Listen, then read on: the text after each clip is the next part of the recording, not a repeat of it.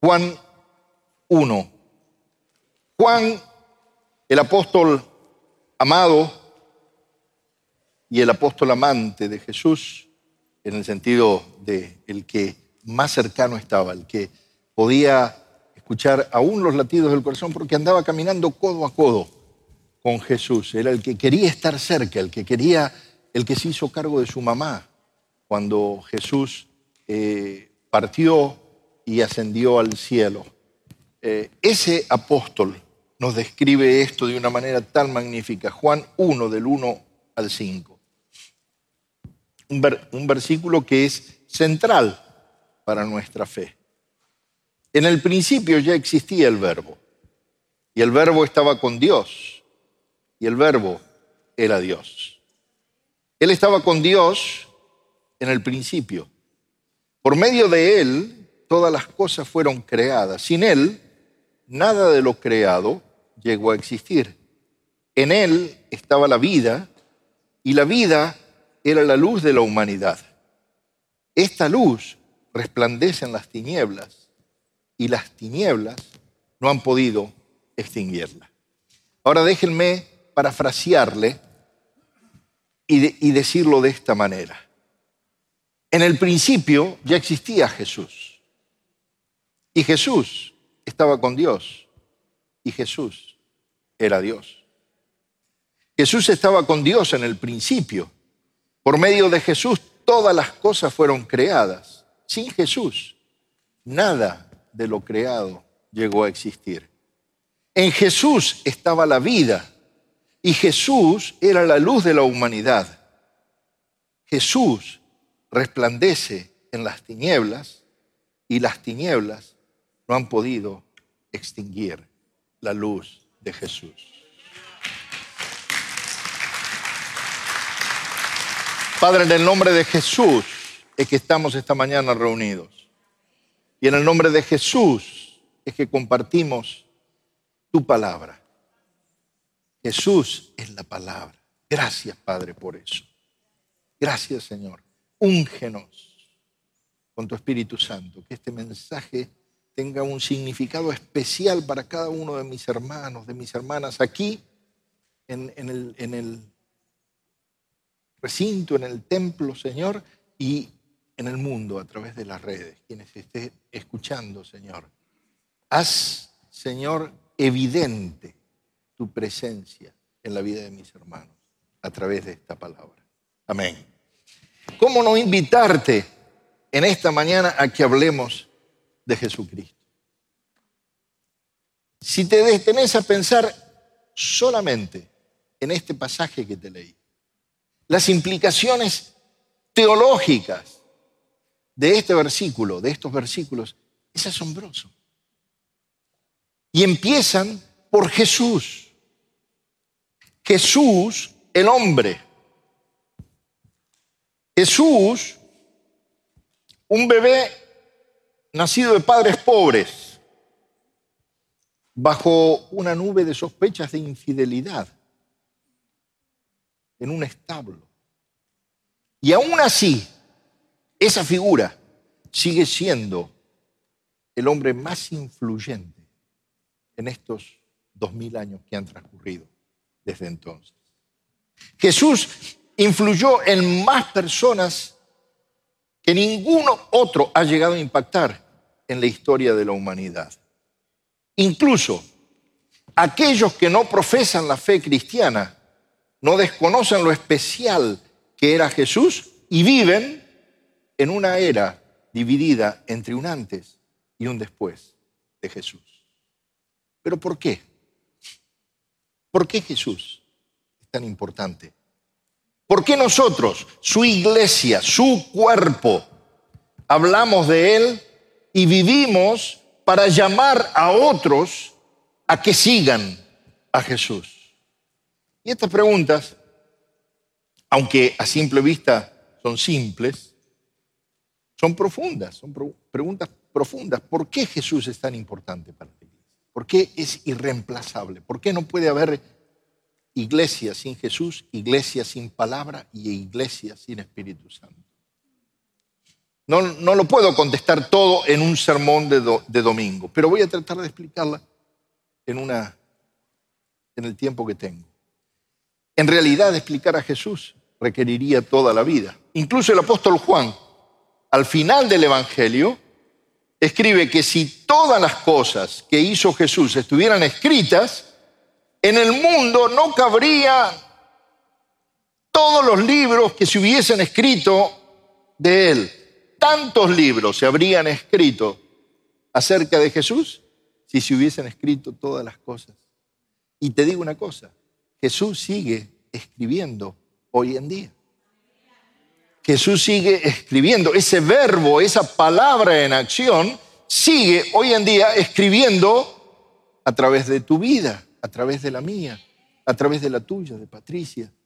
Así que voy a tomar solo estas preguntas como, perdón, como una pregunta retórica. Obviamente, cuando queremos saber de Jesús, tenemos que ir a las Escrituras, pedirle al Espíritu Santo, entrarle a la Escritura y encontrar las preguntas que tengamos acerca de Jesús. La primera razón que encuentro en las escrituras de la importancia de Jesús es que Jesús vino a mostrarnos a Dios. Dice, en el principio era el verbo y el verbo estaba con Dios y el verbo era Dios. Jesús vino a revelarnos a Dios. Es imposible ver a Dios si no lo hacemos a través del rostro de Jesús, de la vida de Jesús, del ministerio de Jesús. Tomás dice, pero tantas veces, Felipe, tantas veces has estado conmigo y todavía me preguntás por el Padre, el que me vio a mí, vio al Padre. ¿Cómo podemos estar en una sociedad que dice creer en Dios sin preguntarle en qué Dios estás creyendo? Porque si no ven a Dios a través de Jesús, por ahí están buscando en cualquier parte.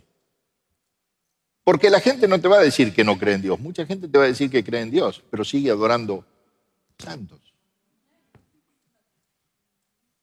La segunda razón, bueno, te voy a dar un versículo para apoyar este razonamiento, que es la declaración del anciano Simeón, el bebé que recibe en sus brazos Jesús.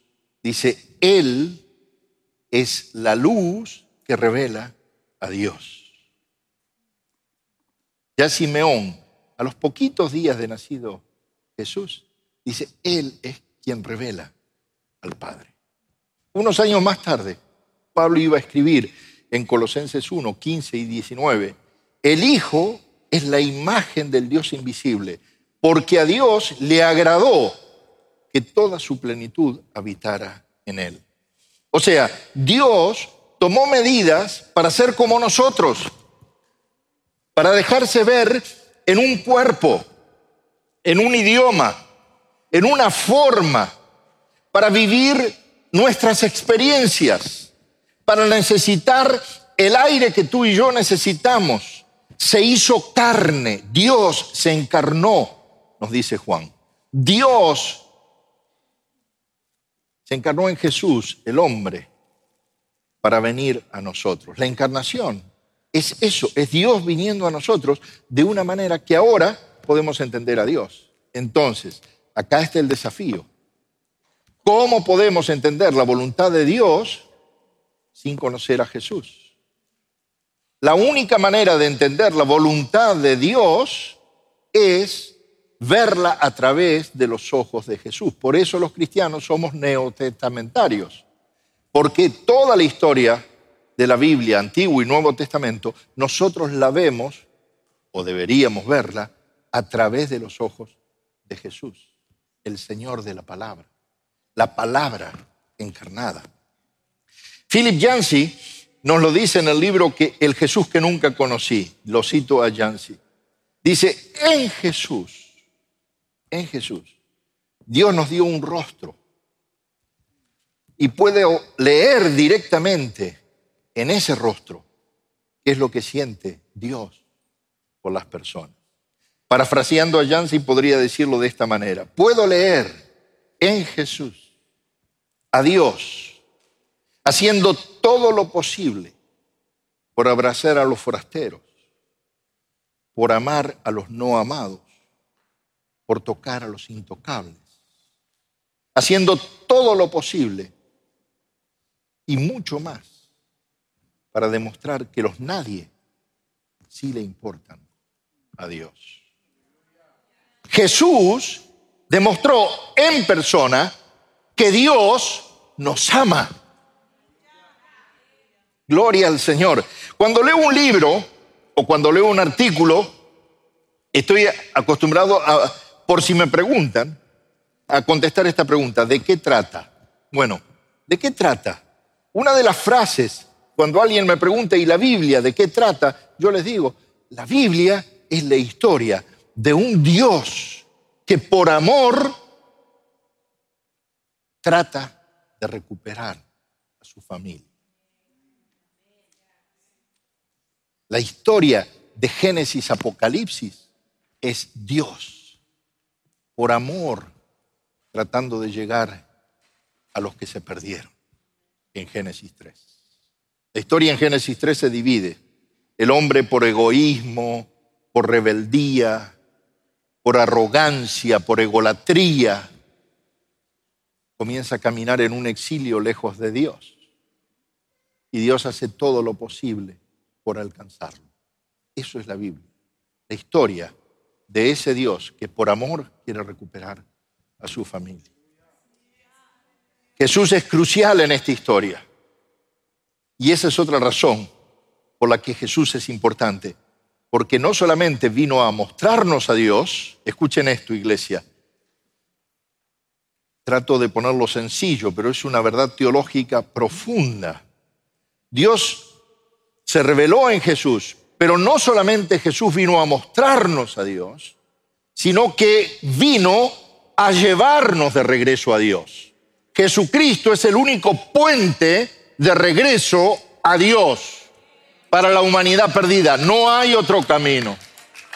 No hay otro camino para volver a ese estado puro de comunión con Dios, de amor perfecto que se rompió en Génesis 3 hoy, cuando salís a la calle. Y te diría desde Génesis 3, la humanidad siempre luchó con guerras, con desempleo, con enfermedades, con pobreza, con desastres. Pero desde Génesis 3, la humanidad tiene un problema aún mayor, que es la separación de Dios. Y no le podemos echar la culpa a Dios por eso, porque fue mi elección separarme. No puedo echarle la culpa a Dios, porque Dios creó un mundo perfecto, pero nos otorgó la dignidad de elegir si disfrutar de esa perfección o no disfrutar de esa perfección. Desafortunadamente, caímos en las mentiras del diablo. ¿Por qué? Porque el diablo vino a contestar y a preguntar en una duda que la mujer ya tenía en la cabeza. Y le dijo, ¿es cierto que el Señor, que Dios, les dijo que podían comer de todo? El mundo se echó a perder a partir de esa respuesta, porque la mujer y el hombre a través de la mujer cayeron y cada generación, a partir de ahí, cada individuo continúa en la misma línea. Nadie nace perfecto. Nadie nace. Nuestras decisiones equivocadas, nuestro pecado, para usar un término bíblico. Cada vez que yo decido de una manera errónea, pongo una barrera entre Dios y nosotros y entre nosotros y Dios. ¿Por qué? Porque mis pecados, mis malas decisiones son una ofensa a la santidad, a la perfección de Dios y exigen justicia. Dios no puede dejar pasar las cosas así porque sí. Escogerse de hombros y decir, bueno, Esteban se equivocó, Esteban cayó, que se pudra en el infierno. No, Realmente, si Dios perdonara a todo el mundo, si Dios no fuera justo, ¿querríamos tener un Dios así? ¿Querríamos realmente adorar a un Dios que ignorara el mal? ¿A un Dios que le diera lo mismo cualquier cosa? La verdad que yo creo que no. Quédate tranquilo, Dios no es así. Hay dos cosas al menos que el carácter de Dios no permitiría que una cosa así sucediera. Primero, su amor. Y segundo, su justicia. Su justicia requiere, lo obliga a tratar con el pecado, pero su amor provee la fórmula para que Él recupere su familia. ¿Y sabes qué? La solución es Jesús. Cuando Mateo y Lucas relatan el nacimiento, ambos dicen que es un Salvador que vendría a salvar al pueblo de su pecado. Dios mismo tomó nuestro lugar. Fue nuestro sustituto, pagó el precio de nuestro pecado, asumió las consecuencias que deberían ser nuestras sobre sí mismo. La encarnación conduce a la cruz y en la cruz es donde se encuentra la justicia y el amor la justicia y la misericordia. Dios siendo justo y castigando el pecado de rebeldía del hombre, pero Dios siendo misericordioso y muriendo él mismo en forma de hombre por el hombre. Qué paradoja. Dios venció la muerte muriendo. Eso es paradójico. Dios venció a la muerte en la cruz cuando decidió que no fuera Patricia, que no fuera Esteban, que no fuera Lester, sino que fuera Él el que viniera a pagar el precio de esa justicia que nos exige ser perfectos para estar delante de Dios. En Jesús, hoy, cuando Dios te mira después de Jesús, es hermoso te ve limpio, te ve santo, te ve puro, a pesar de tu ese acto horrible, inimaginable, se convierte en la esperanza del mundo. Dios vino en persona a llevarnos de regreso a Él. Gloria al Señor. Dice Corintios, 1 Corintios 15, 21. Porque puesto que la muerte vino por un hombre, la resurrección de los muertos también vienen por un hombre. Porque así como Adán, en Adán todos mueren, en Cristo todos serán vivificados. En Jesús todos somos vivificados. Y voy a ir cerrando, porque la última razón por la que Jesús es tan importante, vino a revelarnos a Dios, vino a acercarnos de regreso a Dios, a llevarnos de regreso a Él, pero vino a vivir, a enseñarnos a vivir como Dios lo tenía en la cabeza y lo planteó desde el principio. Jesús vino a mostrarte la manera de vivir que agrada a Dios. Esto es magnífico. Trata de visualizarlo de esta manera. ¿Colgaste alguna vez en tu jardín un eh, comedero para pájaros? ¿Alguno de ustedes colgó un comedero para pájaros? ¿Vio lo que pasa? Qué milagroso que es eso. Seguramente vos que colgaste un comedero en tu jardín, observaste que vienen pájaros, multitud de pájaros a comer. Parece que están festejando, no comiendo, parece que están alegres. Ahora, vos podés observarlos desde el interior de tu casa, a una distancia considerable, pero aún si haces un movimiento brusco desde adentro de tu casa, tan pronto como te moves, los pájaros salen volando. ¿Mm? Aunque estés, no hay forma de acercarte a esos pájaros. En cuanto te moves, se van volando. Se asustan. Esos pájaros se asustan. No saben que vos estás disfrutando de ellos. No saben que no querés hacerle daño. Y a pesar de que todo lo que vos querés hacer con esos pájaros es alimentarlos, cuidarlos, disfrutarlos, admirarlos, ellos no pueden entenderlo, porque sos demasiado grande para ellos. Los asustás. Francamente, la única manera de poder acercarte a ellos sería convertirte en pájaro y llegar volando hasta ese lugar.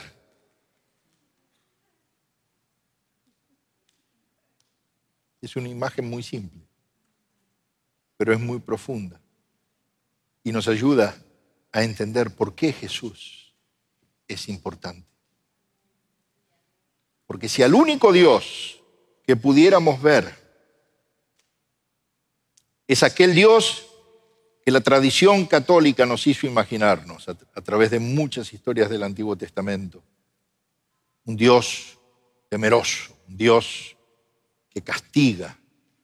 No tendríamos la imagen completa de Dios.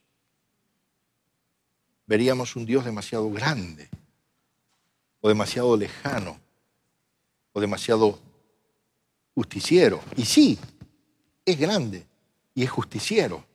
Él es asombroso, es creador, poderoso, santo, rey de reyes, mucho más. Pero en Jesús vemos que también Dios es un Dios que ama a su creación y que se duele cuando se extravían. Hoy es fácil para nosotros, iglesia, verlo así. ¿Por qué? Porque tenemos la ventaja de leer la historia desde el Nuevo Testamento y ya nos encontramos con Jesús. Pero esta ilustración de los pájaros y el comedero ¿eh? es muy importante. Juan 13, 15, hablando Jesús, dice, les he dado un ejemplo de lo que deben hacer y hagan lo mismo que yo he hecho por ustedes. Jesús regularmente llamaba a la gente a tomar la cruz y a seguirlo, a recorrer el camino que él recorrió, de justicia y santidad, pero de amor. Eso es tomar la cruz de Cristo. Yo no sé si observaste que algunos cristianos reaccionan muy rápidamente cuando desde afuera alguien desafía sus creencias acerca de Jesús pero rara vez reaccionan con la misma rapidez cuando otros cristianos no se comportan como Jesús. Algo no está bien, porque no podemos separar lo que creemos acerca de Jesús de comportarnos como Jesús se comporta. Me da la impresión de que aquellos se preocupan más por lo que digan que por lo que hacen. En la conversión, el día que vos entregaste tu vida a Jesucristo, no hay un lugar para creer y un lugar para hacer. La fe y la práctica van de la mano. Vos no podés decir que entregaste tu vida a Jesús y seguir viviendo como si fueras hijo de Satanás.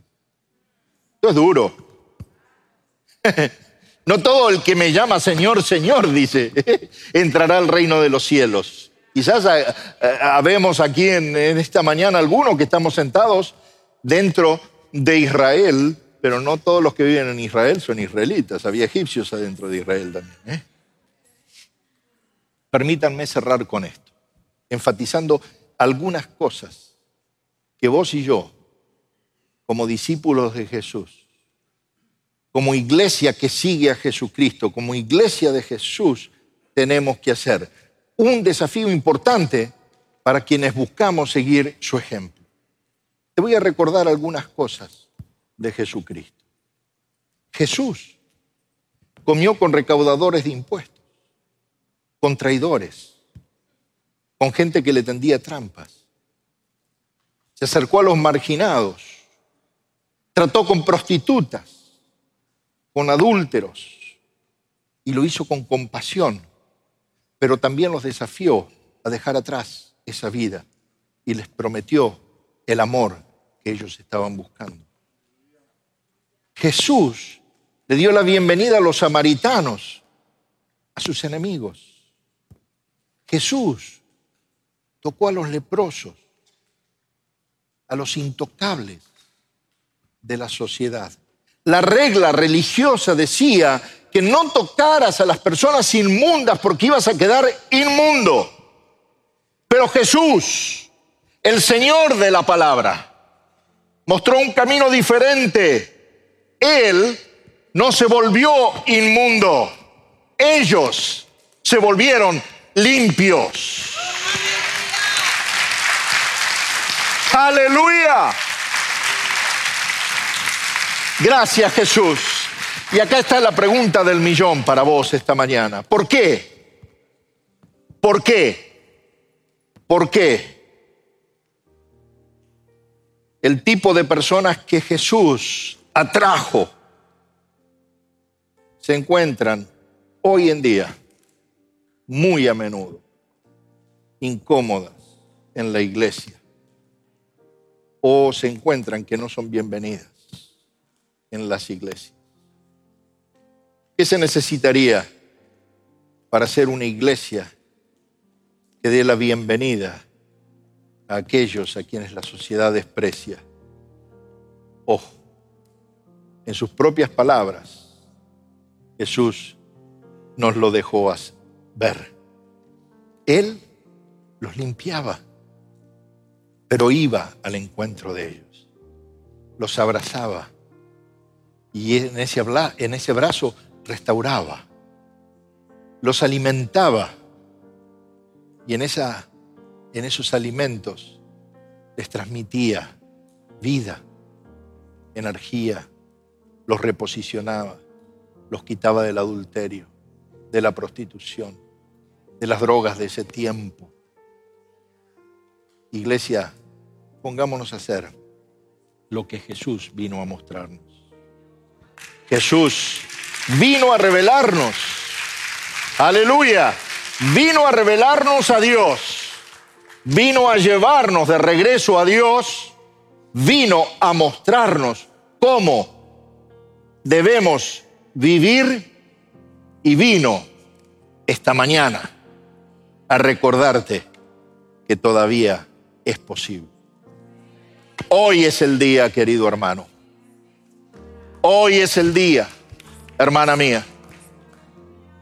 Yo no sé qué te trajo, por qué estás aquí, en qué condiciones estás, pero es posible encontrar paz, sanidad, salud, sosiego a la manera de Jesús, con Jesús, a través de Jesús, llegando al Padre.